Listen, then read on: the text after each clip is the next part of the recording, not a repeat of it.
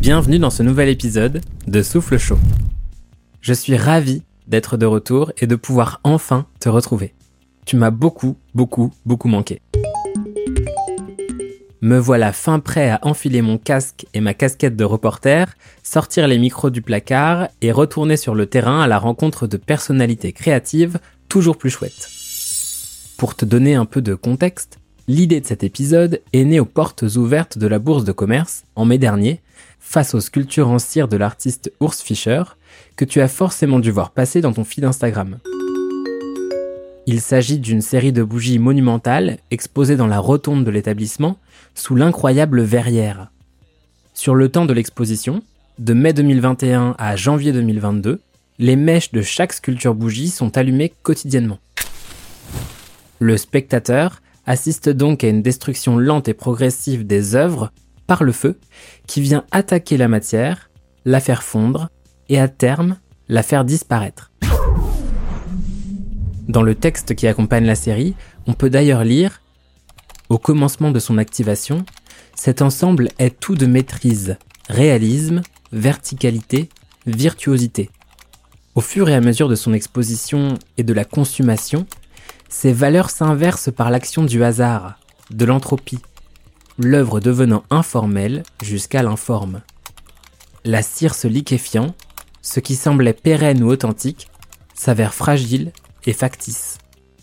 Les médiateurs présents ce jour-là affirment que ce changement d'état, cette liquéfaction prévue et inévitable, ne signe pas pour autant la fin de l'œuvre, bien au contraire. Il s'agirait d'une renaissance, d'un nouveau lendemain. Aussi paradoxal que cela puisse paraître, l'artiste donne ici vie à son œuvre par le biais de la destruction. On n'assiste pas à une disparition passive de la matière, mais à la création d'un nouveau motif, d'une nouvelle substance. La combustion raconte la métamorphose.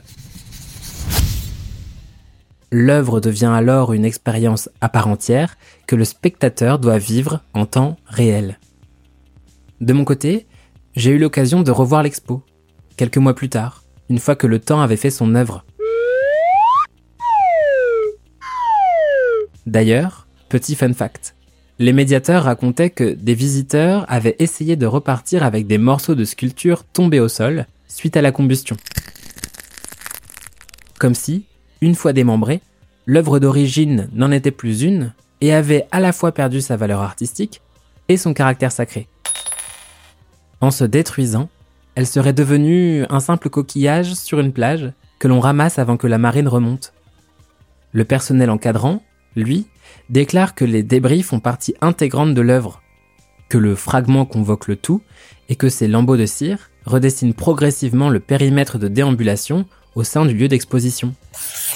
De mon côté, j'avoue que le avant-après est vraiment impressionnant et qu'il y a quelque chose de spectaculaire à voir des visages plaqués au sol, le regard vide, au milieu de l'assemblée. Pour essayer de comprendre ce que j'ai pu ressentir face à ces œuvres, j'ai décidé de rencontrer trois artistes qui ont pour habitude de travailler autour de notions comme la destruction, l'instabilité, la fragilité, la chute, le renversement, la fuite ou la ruine. Grâce à leurs récits complémentaires, j'ai tenté de saisir l'intérêt de l'effondrement, tant sur le plan plastique que sur le plan narratif. Derrière mon micro, aujourd'hui, tu auras donc la chance d'entendre les voix et les récits croisés de Jules Goliath, Julia Go et Nelson Pernisco.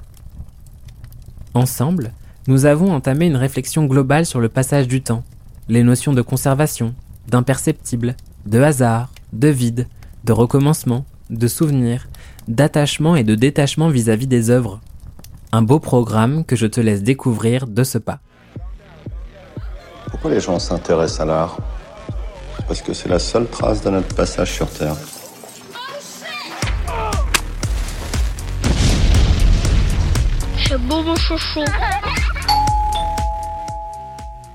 Pour amorcer cet épisode, j'ai demandé à Jules de m'en dire plus sur sa rencontre avec la thématique de la ruine. Comment est-ce que cette notion avait particulièrement attiré son attention? Et puis, surtout, comment est-ce qu'il se l'était finalement approprié? La ruine dans mon travail, elle est arrivée assez tard. En fait, en tout cas, le, fait de mettre le mot ruine sur ce que je fais, il est arrivé hyper tard. En fait, Au début, je faisais plus des choses euh, qui s'apparentaient à la falsification de matériel pour simuler du vieux, euh, décrire des univers très dystopiques, euh, des choses cassées, des choses altérées. Je pense que là, à l'heure actuelle, dans mon travail, elle arrive un peu techniquement, dans le sens où j'essaie de briser un peu de la matière, j'essaie de, de, de montrer de l'accident, du, du, ouais, du cassé, de l'altéré, encore une fois. Donc je pense que ça arrive plus visuellement en fait que, que avec une volonté de créer de la ruine parce que c'est un peu stupide dans l'idée si tu enfin tu vois tu, tu, peux simuler la ruine mais tu tu on peut pas créer de la ruine tout de suite quoi. Enfin, c'est pas moi qui fais ça. Et euh, ouais, c'est un concept qui me plaît énormément quoi. Et je pense que je sais pas si je vais faire toute ma pratique de la ruine mais euh, mais en tout cas c'est genre l'effet du temps long, euh, la mémoire, c'est toutes ces, des grandes dynamiques comme ça qui qui stimulent mon travail aujourd'hui quoi. Le vide, les espaces non occupés, désertés c'est aussi une façon d'instaurer ce que Jules appelle des terrains neutres, des lieux dénués de repères émotionnels dans lesquels les témoins de l'œuvre peuvent prendre les rênes et entamer leur propre processus de déambulation. Dans le portfolio de Jules, on trouve d'ailleurs cette phrase sur laquelle j'ai trébuché et qui, selon moi, illustre parfaitement cette idée. Je cite Les zones d'ombre, les creux, les manques, les doutes, et tous ces vides laissés dans des propositions plastiques, ne sont en fait qu'une manière, selon moi, de laisser ouvertes des portes d'entrée pour le spectateur. J'essaie toujours de rester un peu neutre en fait. J'aime pas forcément mettre en avant moi ou mes idées ou ce que je pense de la société ou, ou tout ça quoi. J'aime bien euh, créer des terrains neutres quoi. Et euh, les premiers travaux que je faisais un peu qui parlaient de ça, c'était des euh, entre de la maquette et du diorama, je dirais. C'était des volumes euh, pareils qui montraient des, des, espèces de bidonvilles verticaux euh, fabriqués avec des, des, matériaux de récupération, donc très anarchiques, déconstruits et tout. Et le modèle réduit en fait amenait à donné que tu peux pas déambuler physiquement dedans, c'était une déambulation qui était plus visuelle et mentale, je dirais. Et ça, c'est un truc que j'ai gardé dans mon travail aujourd'hui, en fait, c'est que j'aime bien créer des espèces de lieux abandonnés dans lesquels t'es invité un peu à te perdre visuellement et, et mentalement, quoi. Je, je, j'ai toujours considéré que la, la réflexion, d'une manière générale, c'était une déambulation. Donc, en fait, euh, là, aujourd'hui, j'essaie de créer un peu des espèces de catalyseurs de ces réflexions-là, tu vois. Ça a été ma réflexion à un moment donné quand je crée des volumes et que je, je, dessine des escaliers, des couloirs, des arcades, tu vois, je me suis baladé mentalement dedans. Et après, je le laisse un peu bah, ouvert aux autres. C'est un, terrain neutre dans lequel tu es, censé te balader ou, non d'ailleurs, mais, euh, mais voilà. En ce qui concerne le travail de Julia, il convoque un certain nombre de notions, parmi lesquelles on pourrait citer l'érosion, l'effondrement ou l'instabilité. Au-delà d'être un défi technique, la verticalité et la fragilité apparente que l'on peut retrouver dans ces sculptures ont aussi pour but de rendre hommage au geste de celui ou celle qui bâtit, construit, érige. Si je devais parler de mon travail d'une manière générale, je dirais que je m'intéresse au désir humain de vouloir euh, contrôler la matière, de vouloir l'ériger, et du coup, ça fait évidemment référence à tous les gestes architecturaux et de bâtisseurs. Et en fait, ce qui me plaît dans ce désir de d'ériger la matière, de tenter de lui faire prendre de la hauteur, c'est justement que c'est un geste qui euh, s'oppose à la gravité, qui est euh, la force qui tend à ramener tout au sol.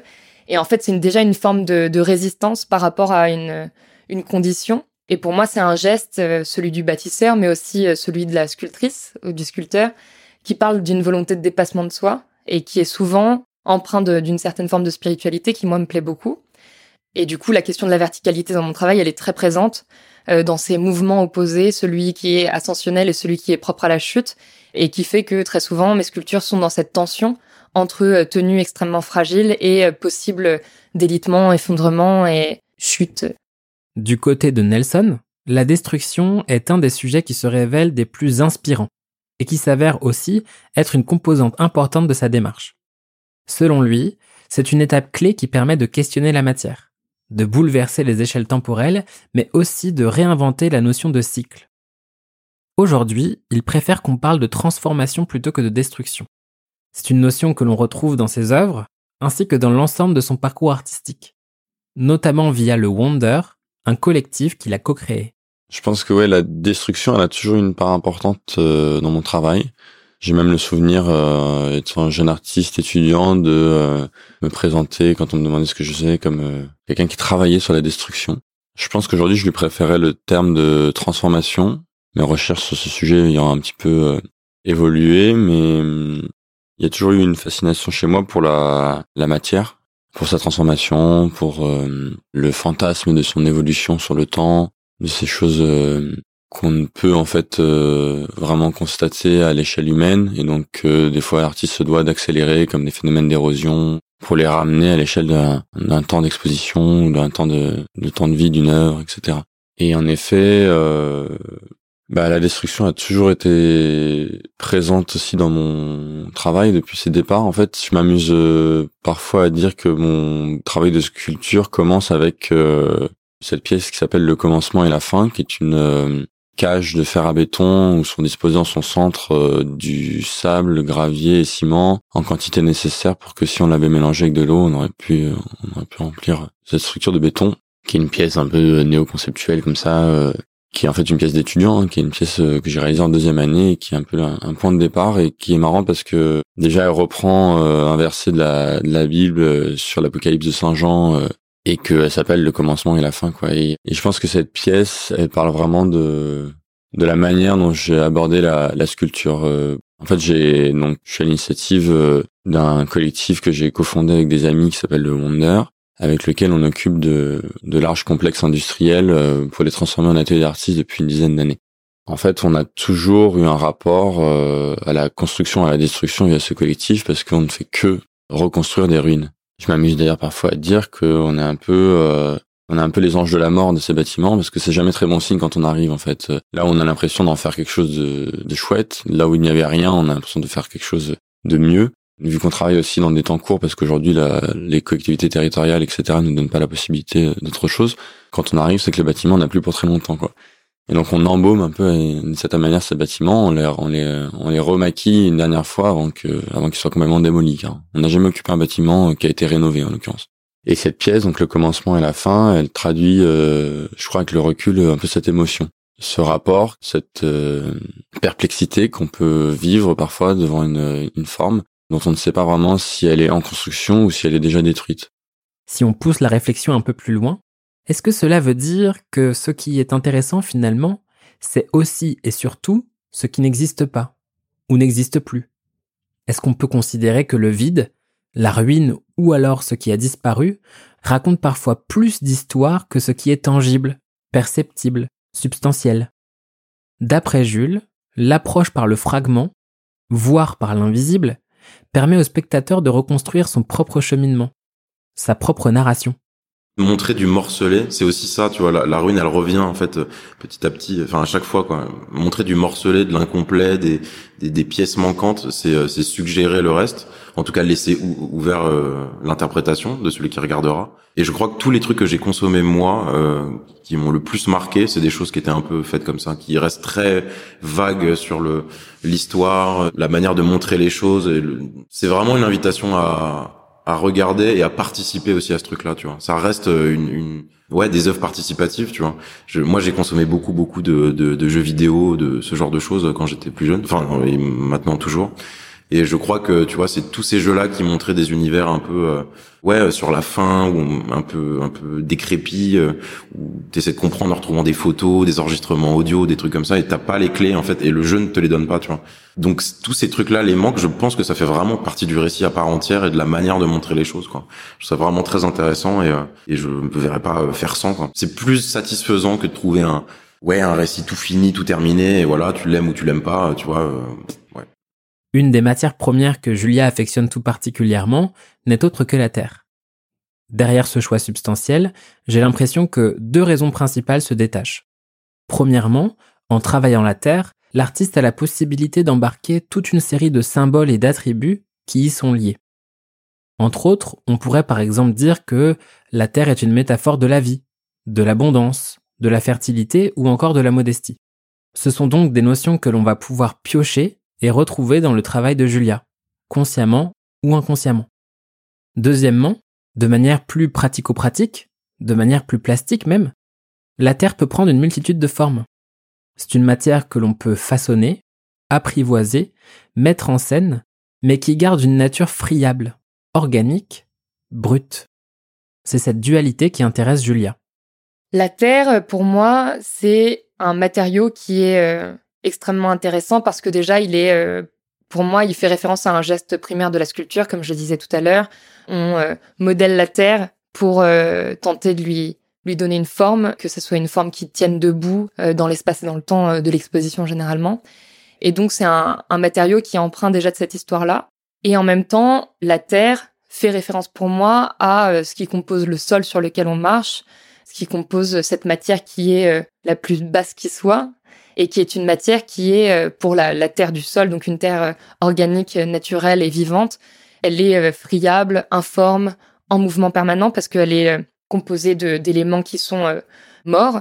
Et en même temps, c'est à partir de celle-ci que renaît les choses. Donc il y a cette question du cycle, d'une dualité comme ça entre matière de décomposition et en même temps de, de possible vie, de vie possible. Pardon. Et donc c'est une matière que j'utilise beaucoup dans des sculptures. Et euh, il y a aussi la question de la terre crue que j'utilise dans beaucoup de, de, projets. Et la terre crue, elle me plaît particulièrement pour son instabilité, pour euh, sa fragilité et pour euh, sa capacité à passer de la forme à l'informité, à la forme à l'informité. C'est-à-dire que, par exemple, je fais des sculptures avec, par exemple, des contenants d'eau, pour citer une installation qui s'appelle Où le désert rencontrera la pluie. donc, je moule un certain nombre de contenants d'eau, des bouteilles, des jerrycans, des arrosoirs, que je tire ensuite en terre de faïence mais que je laisse cru et ensuite que je dispose sur un certain nombre d'étagères en acier galvanisé et ensuite j'active certains contenants, c'est-à-dire que je les remplis d'eau. La terre étant euh, crue euh, se réhumidifie, la forme se fragilise et elle s'effondre euh, sous son propre poids. Et c'est cette fragilité donc qui me plaît. Et en fait, à la fin de l'exposition, je récupère toute la terre que je remets dans de grandes poubelles et ensuite je la réhumidifie. Et ensuite, elle me permet de refaire des contenants quand je dois réexposer cette pièce. Et encore une fois, c'est cette idée de cycle et de passage de la forme à l'informité qui me plaît. Je pense que dans la figure de l'érosion, euh, il y a plein de choses qui se disent de manière sous-jacente, de manière poétique, dans ce que ça dit de nos sociétés, dans ce que ça dit de nos, notre rapport justement à un environnement euh, naturel puis urbain, dans ce que ça dit de nos désirs euh, de dépasser cette condition aussi. Par exemple, là, je lisais un article très intéressant sur des, des, ingénieurs et des chercheurs qui cherchent à justement endiguer euh, le réchauffement climatique. Il était temps. Et ils, expliquaient bon plein de choses qui étaient très intéressantes, mais moi ce que j'en retenais, c'est qu'il y avait deux postures. Il y avait euh, plus la posture euh, proche d'Icare, qui était la volonté de d'aller au-delà, de, de mettre des voiles entre le soleil et la terre pour faire baisser la température. Et à l'inverse, il y avait ceux qui étaient plus proches de Gaïa et qui prônaient justement un retour plus humble par rapport à la terre, d'arrêter justement l'exploitation à outrance, etc. Et, euh, et c'est deux postures que je trouve très intéressantes. Moi, je trouve que les deux positions se tiennent et c'est les deux positions qui nourrissent mon travail. C'est-à-dire à la fois euh, la personne qui veut aller au-delà, euh, dépasser sa condition, dépasser la gravité, aller au-delà de finalement de, de, cette nature, et à l'inverse, celles et ceux qui prônent un retour à la terre, une forme de modestie par rapport au sol. Et en fait, je crois que c'est ces deux, ces deux comportements, ces deux attitudes qui se confrontent au sein de mes sculptures.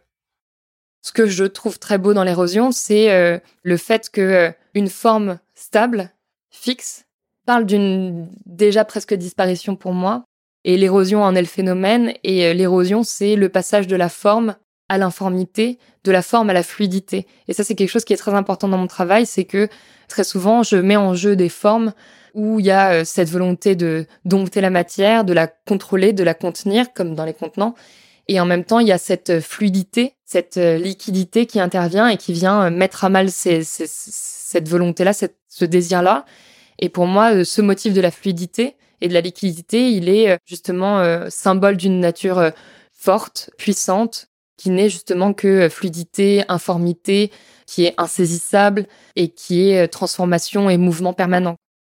J'aime bien quand les artistes me parlent de leurs œuvres, me les décrivent, me les racontent non seulement parce que je trouve qu'on arrive à percevoir la personnalité d'un créateur juste par la façon qu'il ou elle a de parler de son travail, mais aussi parce que cela permet de se projeter d'une manière concrète dans un imaginaire donné. En l'occurrence, j'ai demandé à Nelson de me présenter une de ses œuvres en lien avec ce combo construction d'une part et destruction de l'autre. Sois attentif, car c'est une œuvre qui a eu un impact déterminant sur la démarche de l'artiste, notamment sur la façon d'appréhender l'interaction avec le public, ou le contexte d'exposition C'est une vieille euh, pièce qui était une commande de la ville de Paris pour la place de la République. Alors ça serait un petit peu trop long de raconter comment je me suis retrouvé dans ce plan à 21 ans, euh, mais euh, c'était une histoire sur la nuit à Paris, Hidalgo qui avait voulu faire un truc, etc. Moi j'avais réussi à pas mal déjouer le, les conditions d'accueil de ce travail parce que En l'occurrence, on ne pouvait rien faire. C'était sur la place de la République. C'était un thème hyper précis. En plus, ils voulaient lier ça avec un côté digital, Instagram, que moi j'ai vite rejeté. Et euh, je leur ai proposé de faire un projet euh, sur lequel on pourrait s'asseoir, sur lequel on pourrait se retrouver, comme un peu euh, à la manière de ce qui se passe sur le pont des Arts, les quais, etc. Un projet passe-partout qu'ils avaient donc accepté et qui était en fait une sorte de cheval de Troie parce qu'il s'agissait de structures skatables. Ayant fait beaucoup de skateboard quand j'étais ado, je me voyais mal déjà investir à la place de la République sans faire un truc avec les skateurs. J'aurais jamais eu les autorisations pour faire un truc directement avoué sur eux, avec eux. Et surtout, l'idée était d'avoir un, quelque chose qui serait transformé par son public. Et ça a très bien marché parce qu'on n'avait même pas fini de peindre les structures euh, qu'on venait de ramener sur la place. Donc c'était des très grosses sculptures en, bois que j'avais fabriquées, uniformisées dans un bleu un peu bizarre. Et donc les skateurs s'en sont emparés et se sont mis à la à la saccager en fait. Et je m'étais arrangé euh, moi-même avec les hommes de la ville, euh, les hommes d'entretien de la ville, pour euh, retirer les, sculptures quand elles seraient vraiment trop euh, amochées et trop dangereuses. Mais en tout cas, on avait voilà pendant toute la durée, ça a duré deux trois semaines, un mois, je me rappelle plus très bien. On a eu une transformation à l'œuvre comme ça des, des différents modules où les skateurs venaient carrément à la fin arracher des planches, les mettre de part et donc refabriquer en fait des modules, les déplacer, etc.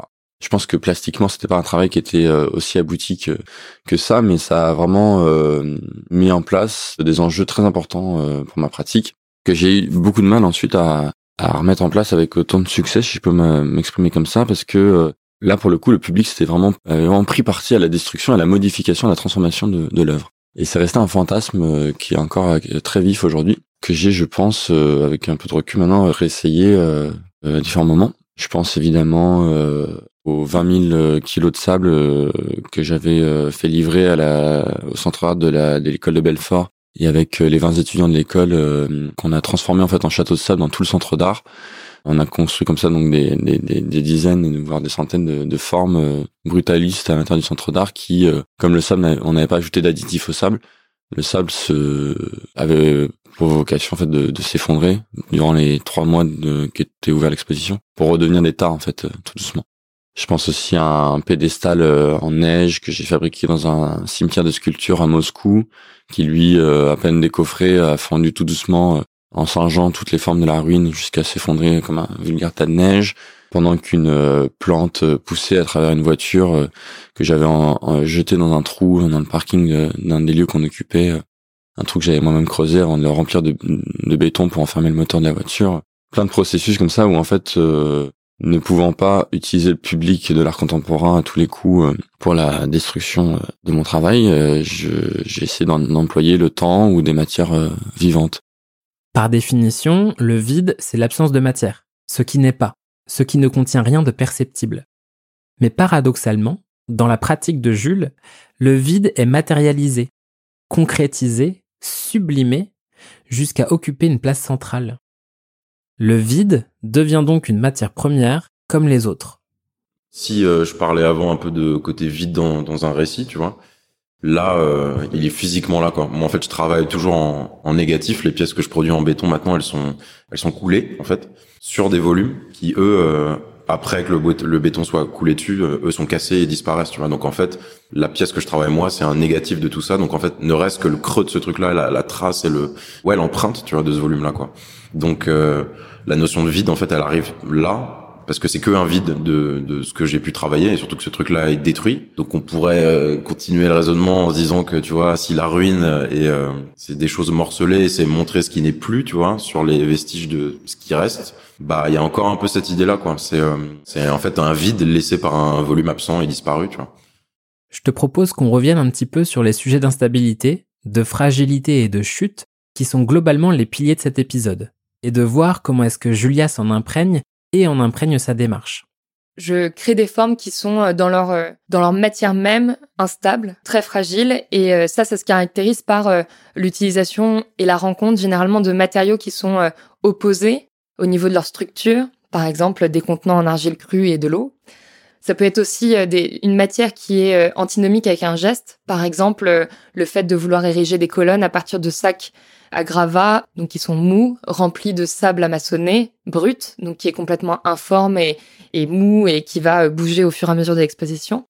Au début, euh, ce qui me plaisait le plus, c'était justement de créer des formes qui soient dans cette tension, de jouer sur cette, euh, sur cette corde où on sent que ça peut tomber mais ça ne tombe pas. C'est cette tension, cette opposition des mouvements entre justement tenue fragile et possible chute qui me plaisait. C'était un peu ce, ce moment T de la tenue de la, de la sculpture. En fait, pour donner un exemple concret, donc il y a une pièce qui s'appelle euh, La fin de la colonne, qui est donc cette colonne qui fait référence à la colonne sans fin de Brancusi, qui est une pièce que j'adore, qui consistait à ériger par module superposé une colonne sans fin, donc euh, de la terre jusqu'au ciel.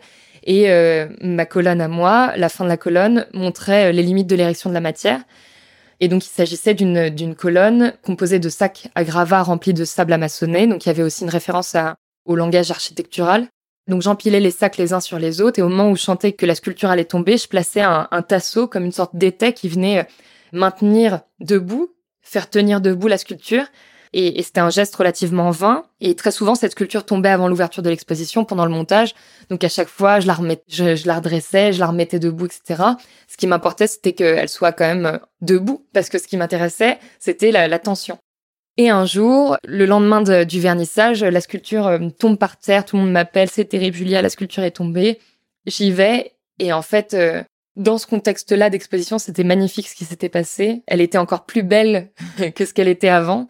Et en fait, il y avait une, une, énergie de la chute qui était là, qui était beaucoup plus forte que cette tension entre la tenue et la chute que dont je parlais juste avant dans cette tenue un peu de l'entre-deux, quoi, dans cette tenue du tenir debout. Et là, elle était magnifique. Il y avait une vraie énergie. Et en fait, ce qui m'a plu, c'était aussi euh, l'autonomie de la matière. C'est-à-dire que moi, je crée des rencontres. Et après, soudain, la sculpture m'échappait. Et il y avait euh, des, des possibilités euh, diverses qui s'ouvraient à elle, avec une certaine forme d'autonomie. Et ça, je trouvais ça assez beau. Et du coup, c'est quelque chose que j'ai cherché à développer ensuite dans mon travail, cette question du, du délitement euh, et aussi de l'instant T. C'est-à-dire que maintenant que ces sculptures peuvent ou pas tomber pendant l'exposition, les gens aussi attendent. Et aussi, ça questionne du coup notre envie de voir, d'être spectateur du moment où justement la matière va lâcher. On est toujours fasciné quand on voit des éboulements en montagne, des avalanches. Il y a quelque chose qui est de l'ordre du sublime, de la fascination et en même temps de la, de la terreur. Et c'est aussi ce que ce qui est un peu sous-jacent à ces projets-là. Et d'ailleurs, ça me fait penser à un truc que je peux dire en complément. C'est souvent euh, les accidents et ce qui ce que je considère dans un premier temps comme un échec qui est euh, à l'origine finalement euh, d'une succession de choses qui va compléter, ajuster la sculpture. Et très souvent maintenant, la question de la fin, dans le sens où l'effondrement, le délitement ou l'expansion de la sculpture n'est pas du tout la fin, ni même un échec, c'est plutôt un aboutissement. En fait, c'est une continuité qui parle justement du mouvement, de la transformation, qui est euh, le cœur de mon travail. Quand j'ai vu que Nelson avait un attrait singulier pour le feu, qu'il l'avait intégré par endroits dans son processus créatif et qu'il avait même réussi à l'exploiter en tant qu'outil, je n'ai pas pu résister à la tentation de lui en parler. Pour moi, le feu est la matière destructrice par excellence. Il était donc nécessaire de la mettre en avant dans cet épisode. Nelson, lui, parle de fascination. Il y a une grande fascination pour le feu, pour la flamme, pour euh, pour tout ce qu'il engendre et euh, pour tout ce qui fertilise aussi. Je me rappelle de Bachelard qui dit dans la psychanalyse du feu euh, que le feu, même avant de euh, brûler par sa propre force, c'est euh, le père qui vient taper sur la main de l'enfant euh, quand il s'en approche et le feu a cette capacité déjà subjective de faire mal avant même de, de, de nous toucher. Je pense que c'est ce qui est un peu ce qui m'est arrivé aussi. Il y, a, il y a toujours une grande curiosité de ce côté-là. C'est pas pour rien qu'aujourd'hui, cette année, je, je, me concentre principalement à faire de la, de la fonte d'aluminium où là on est vraiment sur le, je pense, euh, la sculpture dans tout ce qu'elle est le plus extrême. Quand on fait fondre la matière soi-même, on, on, affronte en fait tous les plus gros risques parce qu'en fait euh, il y a pas grand chose de plus dur que le métal et donc en fait tous tes outils que tu fabriques, tous les, les fours que tu peux monter, etc. finissent toujours par euh, s'éroder. Il faut en permanence les refaire et c'est une permanence des problèmes. Il y a rien d'acquis en fait dans cette technique. Quoi. J'ai vraiment le sentiment de d'aujourd'hui faire sortir des, des, projets de terre tant ça demande un, un effort considérable et et une maîtrise que je ne saurais jamais avoir euh, en faisant moi-même. Quoi. Le travail avec le feu, je pense qu'il a commencé avec les cocktails Molotov.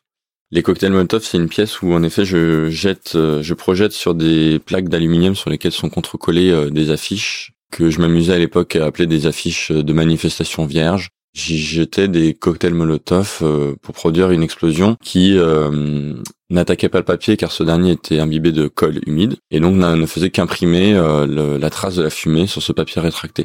C'est une vieille pièce, mais je crois qu'à l'époque, ce que j'avais en tête, c'était d'essayer de trouver un, un, langage commun à différentes manifestations. C'est pour ça que la pièce s'appelle Esperanto, je crois, parce que j'étais très sensible à ce qui se passait à l'époque avec Nuit debout auquel je participais également. Et j'avais l'impression que euh, le cocktail Molotov était devenu une forme de langue commune tout autour de la planète avec les, euh, les manifestations. Les... Mais je crois qu'en fait aujourd'hui ce projet il a dépassé ce, ce petit thème. il y a des gens qui m'ont parlé de la victoire de Samothrace, euh, il y a des gens qui voient des cartes, des en effet des fantômes, des plein des drapés, plein de choses et, et en effet, je crois que le fil conducteur de mon travail, ça reste quand même la transformation de cette matière. Et en effet, le fait d'appliquer un feu intense sur sur un, une affiche imbibée de d'eau c'est pour moi plus intéressant aujourd'hui que, que peut-être la, portée politique que je voulais donner à l'époque. Si les univers sculpturaux proposés par Jules sont volontairement dépourvus de présence humaine, inanimés, dépeuplés et donc a priori morts, ce n'est pas qu'un choix esthétique. Selon lui, l'absence de figure sociale est une façon encore plus subtile d'évoquer le vivant. Je trouve ça beaucoup plus parlant que montrer des visages en plus, c'est l'image de base de la ruine, tu vois. Quand on parle de ruine, t'imagines immédiatement une, colonnade ou un mur fendu. Ou c'est encore plus intéressant parce que tu, tu viens réfléchir en fait sur le ce qui a entouré peut-être la vie, je dirais, ou ce qui a ce que la vie a habité, tu vois, et ne restera que ça. Et je trouve ça encore ouais plus intéressant de de montrer de l'architecture. Alors moi, je suis pas du tout architecte, du tout, du tout. C'est plus des ouais des clés d'architecture qui sont issues de mes souvenirs, de mes rêves, de, de, de choses comme ça, qui sont un peu jetées comme de l'écriture automatique, tu vois. Il y a, y a pas de plan. La seule fois que j'ai fait des plans, c'était nul. J'aime bien que ça reste spontané, que ça reste un peu anarchique. Il faut se faire confiance un peu parce que je pense que as, tu peux avoir accès à plein de super choses dans ta mémoire et euh, tu te dis ouais mais là c'est pas cohérent. Comme il n'y a pas d'enjeu de, de, de, faisabilité d'un bâtiment, je trouve ça encore plus euh, ouais encore plus jouissif de pouvoir euh, coller des volumes. En tout cas, parce que je travaille avec des échelles réduites, donc il y a un truc un peu plus facile là-dedans évidemment, tu vois, mais euh, le côté euh, pouvoir créer des architectures à échelle réduite et, euh, et, avoir un peu la main prise sur des petits univers que tu crées toi-même, j'adore ça. Voir ses propres œuvres flancher, s'affaisser ou se briser, pourrait se transformer en épreuve pour bien des artistes. Pour Julia, c'est tout bonnement l'inverse. Il y a dans la chute une beauté que l'on trouve nulle part ailleurs. Intervenir pour empêcher ce mouvement de précipitation, potentiellement enrayer ce processus, cela ne l'intéresse pas. On ne parle pas d'aveu d'échec ici, mais plutôt de lâcher prise, d'acceptation de la chute. Dans un de ses textes, la critique d'art Nina Léger décrit d'ailleurs le travail de Julia de cette manière.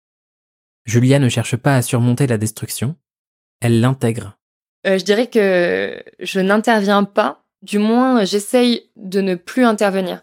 C'est-à-dire que pour euh, reciter l'anecdote de tout à l'heure avec la colonne euh, sans fin, j'intervenais dans le sens où je la remontais à chaque fois. À chaque fois qu'elle tombait, je la redressais. Il y avait cette question du labeur et du geste vain aussi qui était qui est très très important dans mon travail et du coup ça me semblait important de remettre mon corps à l'épreuve de la sculpture, de redresser la matière, etc. Donc en un sens là j'intervenais et en fait, euh, il s'est passé ce qui s'est passé. enfin, ce qui m'a permis de me rendre compte que la sculpture était encore plus belle quand je la laissais de manière autonome agir. Ce qui a créé d'ailleurs de nombreuses déceptions parce que les gens s'attendaient à ce qu'elle tombe, mais parfois elle ne tombe pas. et en fait, je parle pas de destruction dans mon travail. Je parle plus de d'activation. Et je crois que c'est important cette nuance parce que l'activation, ça parle justement de cette autonomie de la matière. Par exemple, quand j'active les contenants en terre crue, que je les remplis d'eau et que la terre se ramollit, que la forme s'effondre, elle est encore plus belle comme ça. Avec du recul, Nelson considère que si la transformation a toujours été présente comme fil conducteur au sein de sa pratique artistique, elle revêt aujourd'hui un caractère un peu différent. La transformation de la matière est toujours là, mais elle décrit d'autres réalités, d'autres vérités, Nelson évoque une évolution en deux grands chapitres. On peut voir deux axes en effet dans ces transformations. Déjà, je crois qu'il y a euh, toute une partie de, des prémices de mon travail qui s'attardait à décrire des phénomènes un peu dystopiques. Et dans ces derniers, on retrouvait en effet euh, quelques euh, paroles contestatrices, un peu politiques, et donc en effet un univers assez moribond qui décrit quelque chose d'assez dur, même dans la, dans, dans l'angularité de ses formes, etc. Et je crois que récemment, il y a quelque chose de plus prospectif qui s'est dégagé avec euh, la pensée d'utopie concrète, notamment aussi avec le fait qu'on évolue avec ce collectif, euh, notamment dans la pensée, et donc d'essayer de, de penser des, des modèles plus euh, plus croissants quoi. Donc c'est là où peut-être que les, les, plantes et aussi un peu de couleur commencent à, à, arriver dans le dans le travail. Et d'ailleurs la transition, je crois, de ces deux étapes de travail, ça a été une exposition à la galerie Bertrand Grimont où j'avais brûlé toute mon exposition qui parlait de transformation justement, où il y avait euh, un four de réduction, qui est un four qui permet normalement d'extraire du, métal de la roche, avec euh, des grosses souches sur lesquelles était de l'argile, qui lui se transformait parce qu'il y avait la chaleur du four en, action à l'intérieur de la salle d'expo. Donc j'avais fait toute une ventilation pour sortir la fumée. Il y avait de la, d'un tuyau percé qui pleuvait sur des, des, des roches riches en fer. Et tout ça n'était pas possible à réexposer dans une galerie classique. Donc euh, j'avais tout brûlé, j'avais exposé les ce qu'il en restait en surtout le donc bois carbonisé. Et euh, j'avais utilisé les, les, les, cendres comme engrais pour faire pousser des plantes invasives dans la galerie euh, pendant les trois mois d'exposition. Une plante qui s'appelle l'élante que j'affectionne particulièrement parce qu'elle est capable de tripler quadrupler de volume à l'arrivée du printemps. Et elle a toujours côtoyé en fait les espaces qu'on a habités. Donc je m'en suis fait une fidèle amie et je l'ai beaucoup utilisé dans, dans mon travail parce que euh, aussi pour toute la métaphore qu'elle recouvre sur la sa manière d'occuper des territoires et euh, de se faire une place vraiment urbaine en fait car c'est une plante euh, en, général on sait mal c'est une discussion avec Gilles Clément qu'on avait invité à dîner qui m'expliquait ça. C'est qu'en fait c'est quand on retourne les sols que cette plante permet de, de prospérer parce qu'en fait en forêt elle, enfin en, en milieu vierge elle n'arriverait pas à lutter parce qu'elle serait dépassée par les chênes et d'autres arbres et en fait, à chaque fois qu'on la coupe, elle envoie des spores et elle repousse de plus belle. Donc en fait, euh, c'est vraiment elle, a, est en, elle travaille en symbiose avec le avec la main humaine. En fait, c'est parce qu'il y a des jardiniers qui euh, dans les villes en fait euh, repoussent cette plante qu'elle est aussi qu'elle prospère autant. Quoi. Quand on parle de ruines, on visualise tout de suite des lieux abandonnés, esquintés par le temps, décrépits, mais aussi des excursions hors des sentiers battus pour découvrir ou redécouvrir ces bâtiments ou paysages oubliés. Jules n'est d'ailleurs pas le dernier pour aller sur le terrain à leur rencontre. J'ai fait un peu de, un tout petit peu d'urbex, ce genre de truc comme tout le monde, parce qu'on a toujours une espèce de fascination euh, et d'attrait pour la ruine d'une manière générale, quoi. C'est un truc un peu fascinant et il y a des gens qui disent que c'est un peu inné chez tout le monde, tu vois. Tu peux pas rester euh, de marbre face à genre une baraque abandonnée où il y a un truc un peu excitant, soit de vouloir l'investir toi-même, soit de vouloir euh, la détruire, la dégrader, j'en sais rien, soit de comprendre comment elle a vieilli, de, de, de, de comprendre tout ça.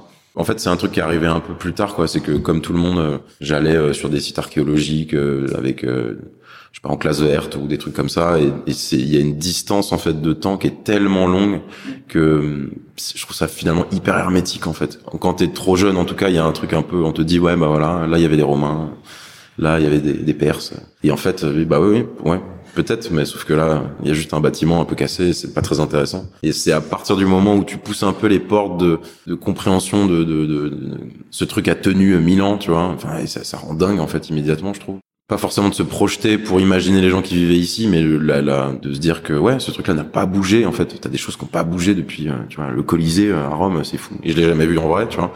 Mais j'en reparlais parce qu'on questionnait un peu sur le, béton et tout. Le, Colisée est fait en béton, tu vois. Alors c'est un béton, un proto-béton romain. Et le fait que ça, ça tienne, je trouve ça complètement fou, quoi. Donc euh, ouais, ouais, t'as envie d'aller voir ça tout le temps, d'aller redécouvrir des, trucs un peu oubliés, de, et de voir et de, de toucher aussi. C'est super, quoi. Je trouve ça hyper, hyper excitant, quoi. Au début de nos échanges avec Julia, j'utilisais beaucoup le terme de destruction. Puis au fur et à mesure, j'ai compris qu'elle préférait parler d'activation pour décrire toutes les mécaniques de transformation qui traversent son travail.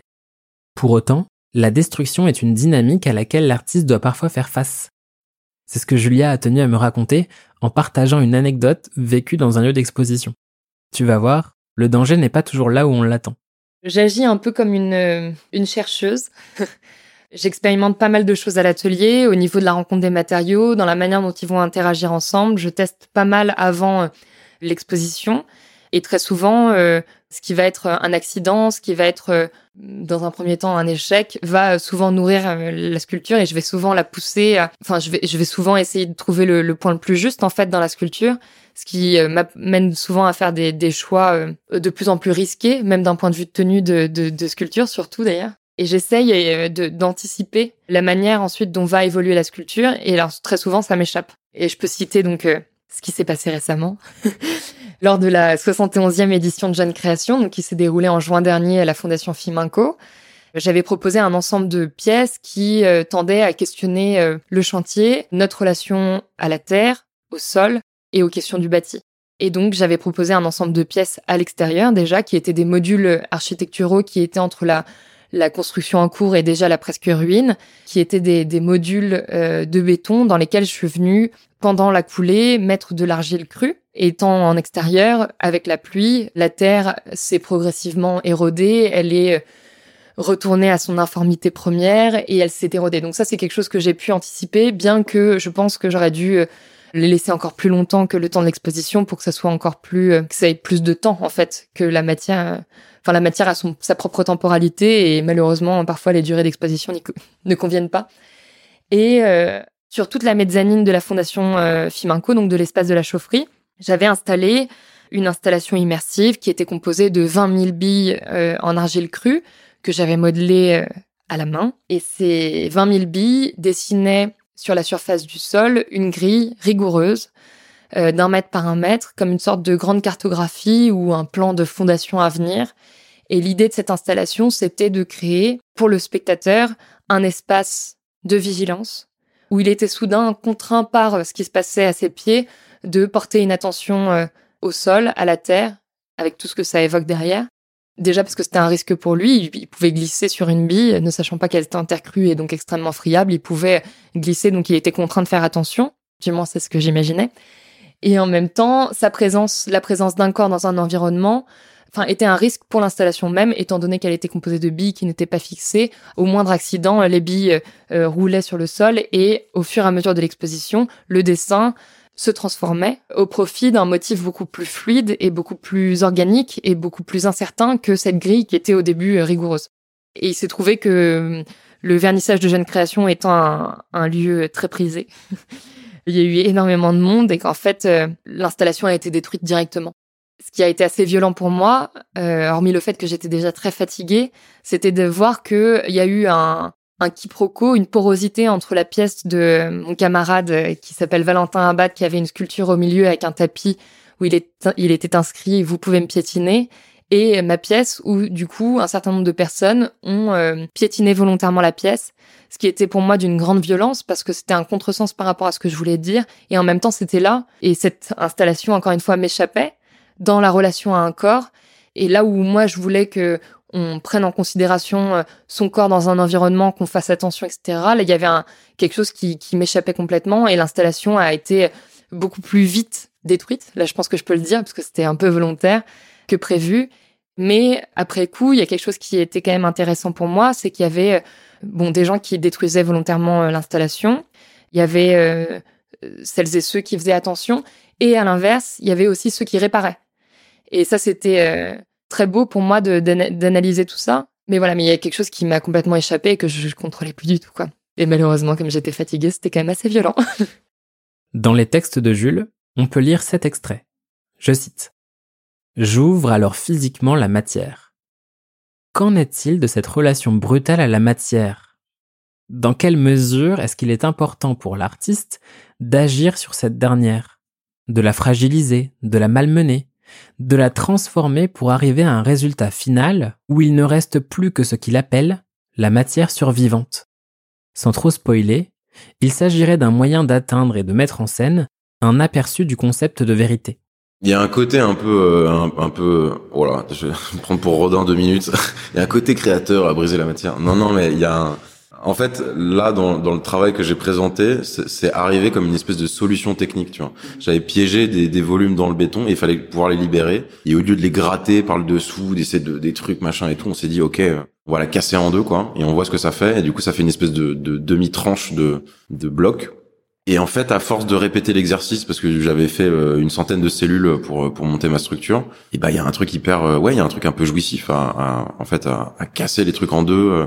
En fait, c'est casser pour reconstruire derrière. En plus, c'est pas gratuit, c'est pas juste parce que j'aime péter des trucs, mais en plus il y a l'accident qui est là, qui est super. C'est que si tu veux, la faille qui est dessinée à chaque fois, elle est tout le temps aléatoire. Tu peux à peu près la contrôler. Ça peut faire un truc complètement pourri en diagonale, et le truc est plus praticable après pour pouvoir remonter une une structure, mais mais c'est ça qui est super excitant aussi, c'est que du coup, c'est la seule part de vérité, euh, d'altération dans ce travail-là, tu vois. Parce que le reste est relativement maîtrisé. Tu peux avoir un peu de matière qui se coince à des endroits qui ont. Tu voulais faire une arcade et un, demi-cercle et voilà. Et du coup, c'est encore plus peut-être de la ruine, tu vois. Mais euh, là, c'est le seul moment où ça.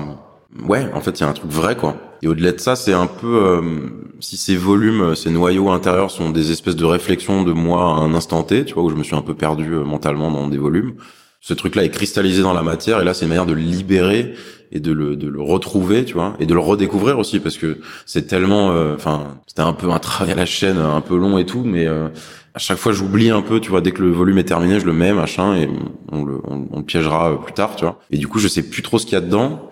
Et donc c'est hyper excitant aussi de retrouver ce truc-là, de faire ah ouais c'est vrai qu'un chat j'ai foutu un escalier ici. Enfin excitant encore une fois c'est la dit comme ça c'est un peu nul mais mais mais non non il y a un truc un peu de redécouverte qui est super quoi. Donc le fait de briser il y a un, un truc un peu théâtral en plus qui me plaît quoi. J'aime bien ça. Même si le travail de Julia évoque la tension qui existe entre les éléments naturels, comment ceux-ci interagissent, se bousculent ou s'effondrent, il ne décrit pas exclusivement la réalité écologique que nous traversons aujourd'hui. D'ailleurs, cette analogie, ce raccourci, cette association complaisante et parfois exclusive à l'écologie a tendance à décourager un peu l'artiste. Pour Julia, ce n'est pas la seule histoire que ses œuvres racontent. Eh bien, pour moi, c'est un, problème qu'on associe mon travail euh, aussi facilement à l'écologie. En fait, je pense que c'est une facilité, c'est-à-dire qu'on a besoin de mettre des étiquettes sur les choses et sur les pratiques et dire que euh, mon travail euh, renvoie à des questions qui sont propres à l'écologie, soit, mais pas que. Je trouve que c'est un peu réducteur. Enfin, moi, ce, qui me fait peur, c'est que ça enferme le travail, qu'on ait ensuite des, des, attentes par rapport à celui-ci. Et moi, j'estime que les problématiques qui traversent mon travail sont évidemment liées à l'écologie, sont liées à des problématiques qui sont liées au réchauffement climatique, mais pas que. Et euh, heureusement, et j'ai pas du tout envie qu'on qu l'enferme sous cette étiquette-là. Je fais toujours très attention, même quand je suis invitée à des conférences à venir parler de mon travail dans, dans ce cadre-là. C'est toujours quelque chose que je précise bien.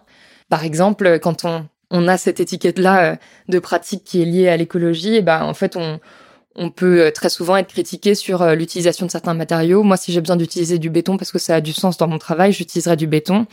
Et puis, pour être tout à fait clair, j'ai une pratique de la sculpture et je pense que la pratique de la sculpture est très loin d'une pratique zéro déchet et, et vertueuse écologiquement, dans le sens où je fais beaucoup de tests, j'expérimente beaucoup de choses. Il y a beaucoup de choses qui sont pour un temps ratées. Et donc malheureusement, je suis, suis, j'ai une pratique qui prend de l'espace, qui est lourde à transporter. Enfin voilà. Donc en ça, c'est vraiment difficile de m'inscrire dans une démarche qui soit propre écologiquement, bien que encore une fois, euh, mon travail est évidemment traversé euh, de ces questions-là, et c'est euh, une partie de, de, ces questions qui nourrit mon travail. Et donc, qu'est-ce qui m'intéresse du coup? Eh bien, en fait, c'est cette tension et cette dualité entre geste humain, désir humain et notre relation qu'on a à un environnement naturel. Et c'est ce désir souvent vain de vouloir contrôler la matière, de vouloir faire des formes fixes dans des architectures, mais aussi dans des barrages, qui me fascine. En fait, c'est cette, euh, tension qu'on crée par rapport à un environnement naturel. Et ce qui nourrit aussi mon travail, c'est ce moment où justement les forces de la nature viennent mettre à mal ces, ces ambitions de, stabilité, je dirais. Et en fait, je, me nourris de cette tension-là. En fait, il n'y a pas de jugement. Je juge pas. Je trouve que, par exemple, les gestes et les volontés humaines sont euh, fascinante, m'intéresse tout autant que cette nature qui vient mettre à mal ses formes. Et par exemple, je trouve fascinant euh, la construction d'un barrage qui vient euh, soudain contenir euh, des milliers et des milliers de mètres cubes d'eau et qui vient comme ça essayer de dompter la force de, la rivière pour en produire quelque chose. Je trouve aussi fascinant le projet Moïse à Venise qui consiste à fabriquer avec des milliards et des milliards d'euros, une espèce de digue qui viendrait au moment des aqua alta euh, endiguer euh, la montée des eaux. je trouve que c'est vraiment euh, fou, mais aussi fascinant. Et évidemment, ça pose d'autres questions sur notre rapport à une nature, à un sol. D'abord pour des raisons pratiques, puis pour un parti pris plastique, Jules nous raconte comment le béton est progressivement devenu un point de départ privilégié pour une bonne partie de ses créations. Propriété, contradiction, complexité, le béton, c'est un peu un mix de tout ça. Il est arrivé à un moment, euh, encore une fois, pour une solution technique, quoi. Je devais faire tenir des, des, volumes très légers et très euh, cassants euh, en hauteur. Et du coup, je me suis dit, je vais fabriquer une base en béton. Et c'est là que j'ai rencontré Goethe Arendt à Saint-Ouen, qui est un professeur à Saint-Ouen, aux Beaux-Arts de Paris, qui m'a proposé une solution en me disant, bon, voilà, on peut faire ça comme ça. Et, et en fait, j'ai commencé à faire un moule un peu plus compliqué pour mettre des formes, pour que ce soit quand même un, vrai travail, une vraie pièce. Et finalement, en fait, cette base-là a été exposée telle quelle. C'était plus une base, c'était une pièce. Et euh, c'est un matal qui est vraiment intéressant parce que tu, tu vas faire du dur euh, et du durable surtout hyper rapidement en faisant juste un moule et une contreforme de tout ça. Et euh, t'as la formule du béton qui est intéressante aussi parce que c'est ça reste une formule, tu vois.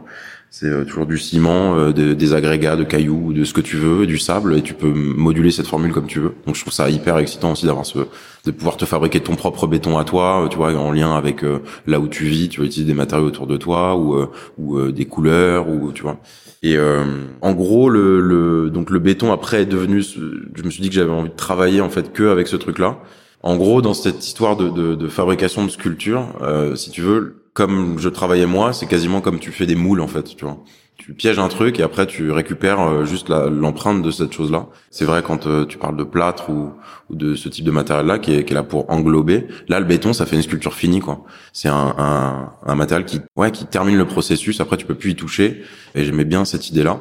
Après, le truc, c'est que ouais, le, béton, c'est quand même hyper anti-écologique et euh, c'est assez terrible en fait. T'as des phrases très belles qui disent que paradoxalement, le béton, c'est le matériel le plus destructeur au monde, tu vois, parce que euh, ça coûte un pognon fou, euh, que ça émet du CO2, en tu voilà quoi. Et et je trouvais que c'était intéressant finalement en fait d'utiliser ce matériel-là qui est peut-être genre le matériel le plus utilisé de, de du capitalisme d'une manière générale et de notre époque pour parler de ruines en fait, tu vois la ruine contemporaine, elle sera en béton quoi qu'il arrive. Donc euh, je me voyais pas euh, imiter euh, ou falsifier avec d'autres matériaux. Il fallait rester assez vrai là-dedans. Donc le béton m'a beaucoup plu parce que son utilisation est justifiée pour parler de ça, je trouve, tu vois, plus que de pierre ou, d'autres matériaux qu'on a, soit pas encore, soit plus.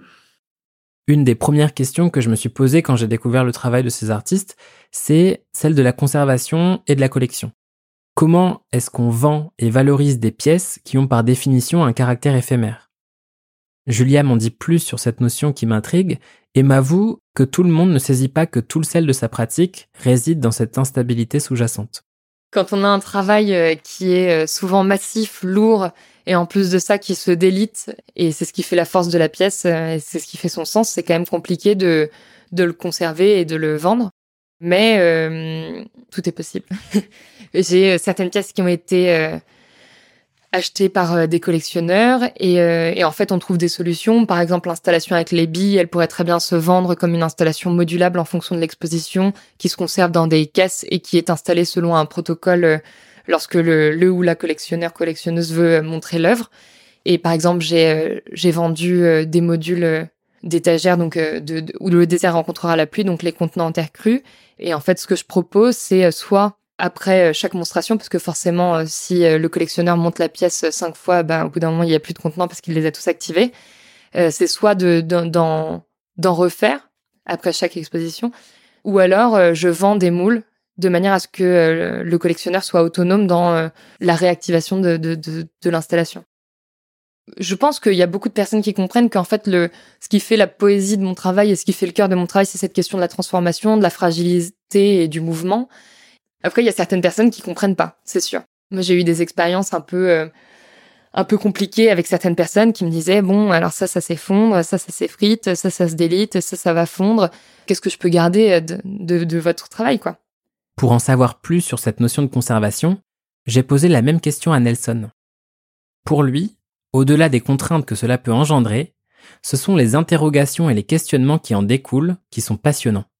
C'est très compliqué en effet de, penser la conservation quand on a un boulot qui s'attarde à penser la transformation. Mais c'est en même temps tout l'intérêt de la chose, je crois. C'est-à-dire que hum, j'adore ce que ça produit en termes de questions, que de faire une œuvre avec des rats, que de faire une œuvre avec des courges, que de faire une œuvre qui s'autodétruit. Ça oblige à repenser en fait toute la chaîne de production et de vente des œuvres pas de la révolutionner, mais juste de la questionner en fait. Et donc ça engendre des discussions avec euh, les galeries avec qui je travaille, avec les collectionneurs euh, qui me soutiennent sur en fait euh, comment on peut rendre ces œuvres conservables ou ou pas d'ailleurs. Et c'est cette mince limite qui est intéressante à interroger aussi sur voilà le. Je crois que c'est une manière aussi de reconquérir les espaces d'exposition. Souvent aussi ceux de la galerie, c'est pas toujours un jeu très honnête parce que je du coup je joue pas beaucoup le jeu de la galerie quand je fais ça.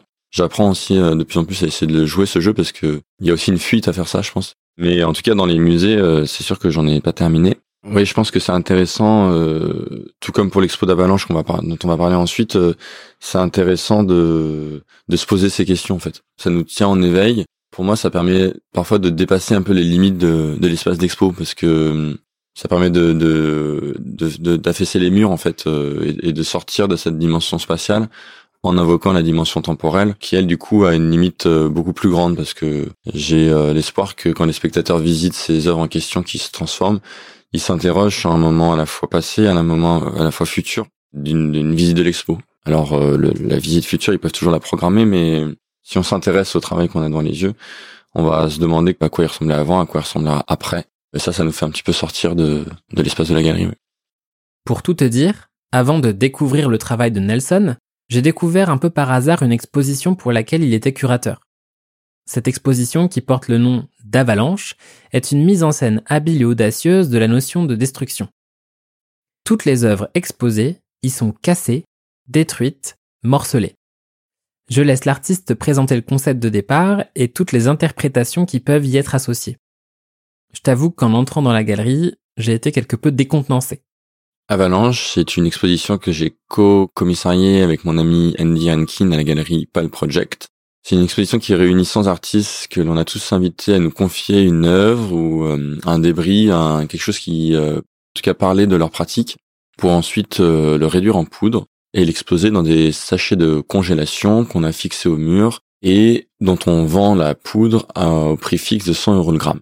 C'est une exposition évidemment sur la destruction, sur la vente de l'art, sur euh, le fait de, de mettre tous les artistes euh, à la même granulométrie et à la même cote au final. Mais c'est aussi une exposition, je pense, euh, qui se veut générationnelle dans le sens où on a convoqué énormément de d'amis, de gens avec qui on avait déjà travaillé, et surtout de gens dont on considérait le travail, qui nous a aussi invité à contacter tout un tas de personnes qu'on connaissait pas pour euh, saluer euh, leur travail euh, et leur faire part de l'admiration qu'on lui portait. C'est une expo qui est absente, mais qu'on voulait pour le moins cohérente. C'est-à-dire que je pense que les gens qui visitent l'exposition, qui reconnaissent les noms qui sont inscrits au feutre sur les sachets, peuvent se projeter dans l'expo que ça aurait été si les œuvres n'avaient pas été réduites en poudre et si on avait eu l'espace nécessaire à exposer tous ces artistes. C'est aussi une exposition sur l'économie de l'art, J'écoute euh, beaucoup de rap français. Je suis aussi très inspiré par ce qu'ils mettent en place sur euh, l'économie indépendante. Euh, je veux dire, le rap a presque 25 ans d'avance sur l'art contemporain sur ces sujets-là parce que aucun rappeur aujourd'hui vraiment connu en France n'a pas son propre label, ne développe pas sa propre économie pour pas passer par les réseaux de distribution classiques. Et moi, j'ai toujours beaucoup cru en ça. Je pense que le salut des artistes aujourd'hui, il est vraiment dans le dans le bouquin d'économie, en fait, dans le fait de se rapproprier euh, les méthodes euh, économiques, en tout cas, euh, enfin les logiques économiques, en les comprenant. Et donc en s'intéressant particulièrement à, à, ces éléments de langage, à ce vocabulaire, à, à la manière dont le marché de l'art fonctionne, pour pouvoir discuter d'égal à égal avec avec nos collaborateurs, galeries, musées, collectionneurs, etc.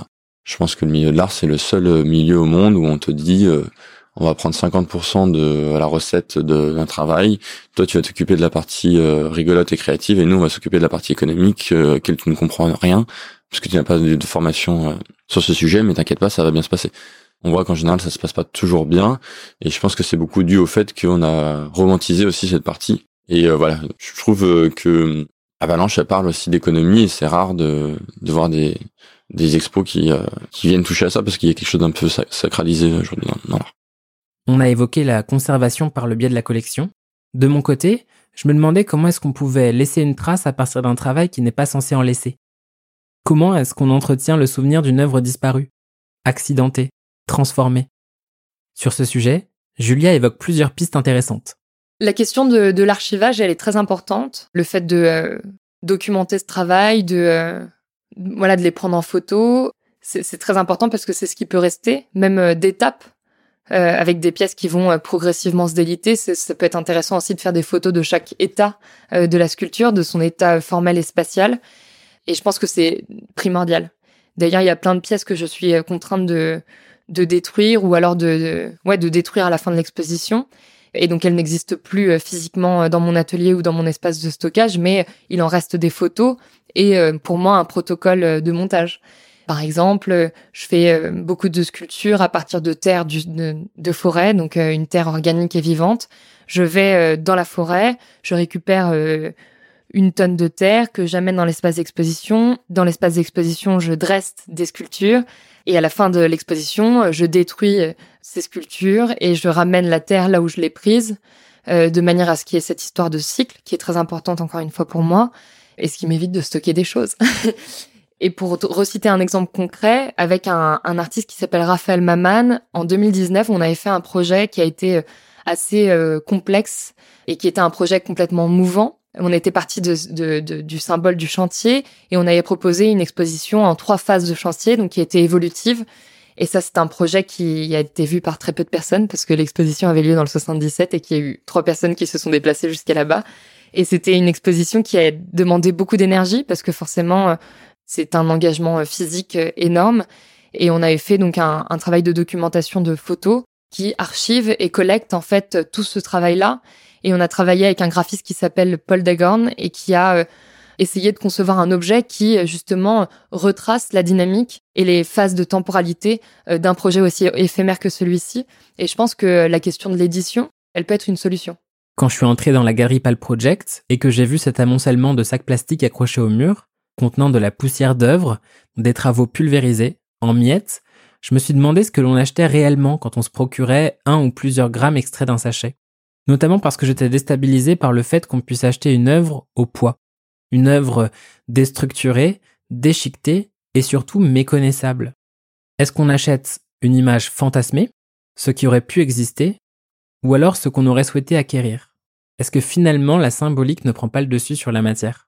C'est une expo un peu concept, c'est une expo un peu sortie du chapeau, on va pas se mentir. Mais euh, heureusement, et comme c'est bien souvent le cas, c'est pour ça que je fais ce métier, elle, euh, la matière a dépassé pour moi le, le, le thème de l'exposition. C'est-à-dire que cette exposition qui est très facile à pitcher, etc., pour moi, elle devient autre chose à partir du moment où on découvre euh, les couleurs, les différences de grains de chaque artiste et qu'on ça nous permet de retracer en fait la pratique de, de chacun euh, dans ces phénomènes. Donc je crois que les gens sont d'ailleurs plus amusés d'acheter un artiste parce qu'il a des couleurs fanfaronnes ou qui retrouvent euh, une, esthétique où ils ont l'impression de savoir quelle pièce a été détruite, euh, qu'un vrai besoin de, collectionner un artiste qui, pour certains, en fait, euh, n'ont aucune pièce à 100 euros et donc c'est une occasion aussi de d'acquérir un gramme de ces derniers. Alors, je précise que il n'est pas interdit d'acheter plus qu'un gramme. Les gens achètent autant de grammes qu'ils veulent et donc ça fixe le prix de, leur achat. Et d'ailleurs, euh, il y a des fois avec un gramme, on a un, petit pochon euh, rempli, et des, fois on a juste un petit bout quand il s'agit de matière euh, plus rocheuse, ça représente presque rien. On achète une œuvre dont le temps a été accéléré par mille. Je crois que c'est ça qui m'intéresse en fait dans le fait d'utiliser le, le, temps à l'œuvre dans mon travail, c'est aussi cette perte de contrôle sur les choses que je mets en place. En fait, de plus en plus, ça ressemble à des dispositifs des choses que je peux contrôler à l'échelle de l'atelier et qu'une fois qu'elles sont sorties de l'atelier, en fait, elles vivent leur propre vie et donc elles me replacent en tant que spectateur devant mon propre boulot. Ça, c'est hyper agréable. C'est une, c'est un super euh, challenge qui me permet en fait de de redécouvrir en permanence euh, ce que je fais, comme les, gens que je vois arriver euh, dans le projet du Wonder et qui s'investissent pour les premières fois et qui en fait nous permettent de redécouvrir aussi notre engagement avec un œil neuf. Ça marche pas toujours comme on veut. Il y a cette, je sais pas très bien comment expliquer ça, mais je crois que de plus en plus le travail il m'apparaît euh, intéressant quand il sort euh, d'une logique euh, contrôlée. De moins en moins, je fonctionne par idée ou par projet, mais de plus en plus par lubie, par obsession. Les projets sont de moins en moins descriptibles parce qu'en fait, ils traduisent une énergie, beaucoup moins une envie d'aller quelque part, mais une envie de faire. L'envie de faire devient vraiment en fait une méthode de travail. Qu'est-ce que j'ai plus envie de faire aujourd'hui? Qu'est-ce que j'ai plus envie de faire entre taper au marteau, faire de la soudure, découper, aller marcher, lire? En fait, ça devient une guideline de d'un boulot plutôt que se dire euh, comment est-ce que je peux faire une œuvre géniale, euh, qu'est-ce que je pourrais raconter? En fait, tout ça, je l'évacue de plus en plus dans mon boulot et je rencontre de plus en plus de surprises. Et les projets euh, essaient beaucoup moins d'arriver à une à une fin. Pour mieux me projeter et illustrer la réflexion entamée par Jules depuis le début de cet épisode, je lui ai demandé de me parler d'œuvres qu'il avait réalisées, mais également de projets à venir, ou alors d'idées qui lui trottaient dans la tête. Même si son travail semble prendre des trajectoires éloignées, le fil conducteur reste bien le même. On retrouve les notions de ruine, les récits fragmentés ou encore le passage du temps. D'ailleurs, petite parenthèse, mais avec Jules, on s'interrogeait sur la nécessité de voir les œuvres évoquées lors de nos échanges. Finalement, est-ce qu'il n'est pas plus intéressant de rester sur une image mentale personnelle d'une œuvre plutôt que de la voir telle qu'elle existe réellement. Si on extrapole, on peut faire le parallèle avec un livre et comparer ça avec ce qu'une description dans un roman peut susciter en termes d'imaginaire. Bien souvent, on s'accapare le truc. Et c'est aussi ce qui peut faire que l'adaptation d'un bouquin au ciné peut être déceptive. A-t-on vraiment besoin de voir une œuvre pour en percevoir la force et l'apprécier? L'idée, le fantasme, la réalité Je te laisse choisir ton camp. En attendant, je referme la parenthèse et je laisse la parole à Jules pour qu'il clôture cet épisode. Fragmental, c'est le, la dernière grosse installation que j'ai produite, d'abord pour mon diplôme des beaux-arts, et que là j'essaie de faire un peu tourner. C'est une collection de cellules de béton, il y en avait euh, un peu moins de 100, il y en avait 96, qui décrivent toute une petite architecture. Et je remontais ces blocs pour recréer des structures euh, monumentales. En fait, c'était redonner une échelle monumentale à du minimal, entre guillemets, tu vois. C'était un travail qui, qui, qui se voulait, euh, en gros, décrire une espèce de, de, de, de ruine artificielle, de, de par sa forme un peu déconstruite, euh, des blocs cassés, tu vois, en deux, qui étaient déjà altérés pour remonter quelque chose. Et là, euh, je suis sur d'autres choses, certains trucs à base de béton toujours, parce que ça me parle et que j'aime bien ce matériel. En fait, qui décrit aussi euh, visuellement, c'est beau. T'as l'impression que les trucs sont sont pétrifiés. Là, je suis sur un. En fait, j'aimerais bien faire des statues de des monuments de à l'effigie de chevalier. Ouais, une armure de, de chevalier mais en béton où tu pourrais pas voir à l'intérieur, donc probablement creuse ou on n'en sait rien. Et euh, en fait, j'aimerais faire des espèces de non-monuments, proposer des, des, des, des, grands piédestaux avec un... On dit piédestaux, oui, on le dit. Ouais. Avec un, un, chevalier qui, tu vois, au, lieu d'être au-dessus, serait assis à côté, tu vois. En fait, en gros, faire des monuments à la lâcheté, à euh, le fait d'arrêter de travailler, le fait d'abandonner. Et je trouvais ça un peu joli aussi de, de, de pas euh, toujours remettre le, le, mérite, la victoire et tout ça au, au centre de, de, tout ça, quoi, et de, de célébrer un peu le fait d'être nul et d'abandonner, c'est cool aussi. J'aime bien le côté un peu, on s'assoit, on dit bon, j'arrête, ça me saoule. Et le chevalier euh, qui représente un peu, tu vois, le, la figure euh, de la guerre sainte, de le dépassement de soi, du combat, de la victoire, tout ça, le mettre dans des positions un peu euh, le doigt de pied en éventail dans l'herbe, j'adorerais ça. Et pas le dire, surtout en faire, les, les mettre dans des forêts et, et les laisser là un peu vieillir. Et si quelqu'un tombe dessus, se poser un peu la question, quoi. Toujours un peu, tu vois, rester un peu cryptique, toujours pas expliquer. J'aime bien de tomber sur quelque chose comme ça et, et d'essayer de comprendre tout seul, quoi. Ça, c'est le truc que j'aimerais faire euh, rapidement et proposer ça à plusieurs, euh, plusieurs endroits en France. Et, euh, et là, c'est un truc un peu plus euh, qui est encore vraiment en phase de travail, de réflexion. J'aimerais bien faire quelque chose autour de de la figure de Voyageur 1. C'est une sonde qu'on a envoyée dans l'espace dans les années 70, 60. Ça fait hyper longtemps, c'est débile qu'on ait réussi à faire ça à ce moment-là. Et c'est le truc le plus lointain qu'on ait jamais envoyé, qui est déjà sorti du système solaire depuis depuis hyper longtemps aussi et qui du coup a pris des photos comme un petit touriste euh, sur son chemin. Et les photos il faut les regarder elles sont hyper euh, touchantes quoi. C'est vraiment t'as l'impression qu'il a un petit argentique et qui fait des mais de Jupiter de trucs euh, somptueux comme ça. Et pareil j'aime bien la petite figure de ce bah c'est littéralement la définition du voyageur quoi. C'est le voyageur par excellence il a une trajectoire il est censé euh, atteindre Proxima du Centaure dans très longtemps. Et, euh, il est seul il est perdu dans l'espace. Et j'aime beaucoup cette euh, la stimulation de, du en fait du concept de, du temps long. Parce que c'est c'est ça en fait hein, c'est probablement un truc qui nous survivra nous euh, à notre civilisation. Donc ça te casse la tête. Et, euh, et j'aime vraiment beaucoup. Et en plus physiquement il a un truc il est tout mignon. C'est un petit une petite sonde. Et ouais j'aimerais beaucoup bosser là-dessus. Alors je sais pas encore sous quelle forme mais mais c'est encore, euh, pareil, sur cette histoire de mémoire, de temps long, de ruine, mais indirectement. Voilà quoi. Merci d'être resté jusqu'à la fin.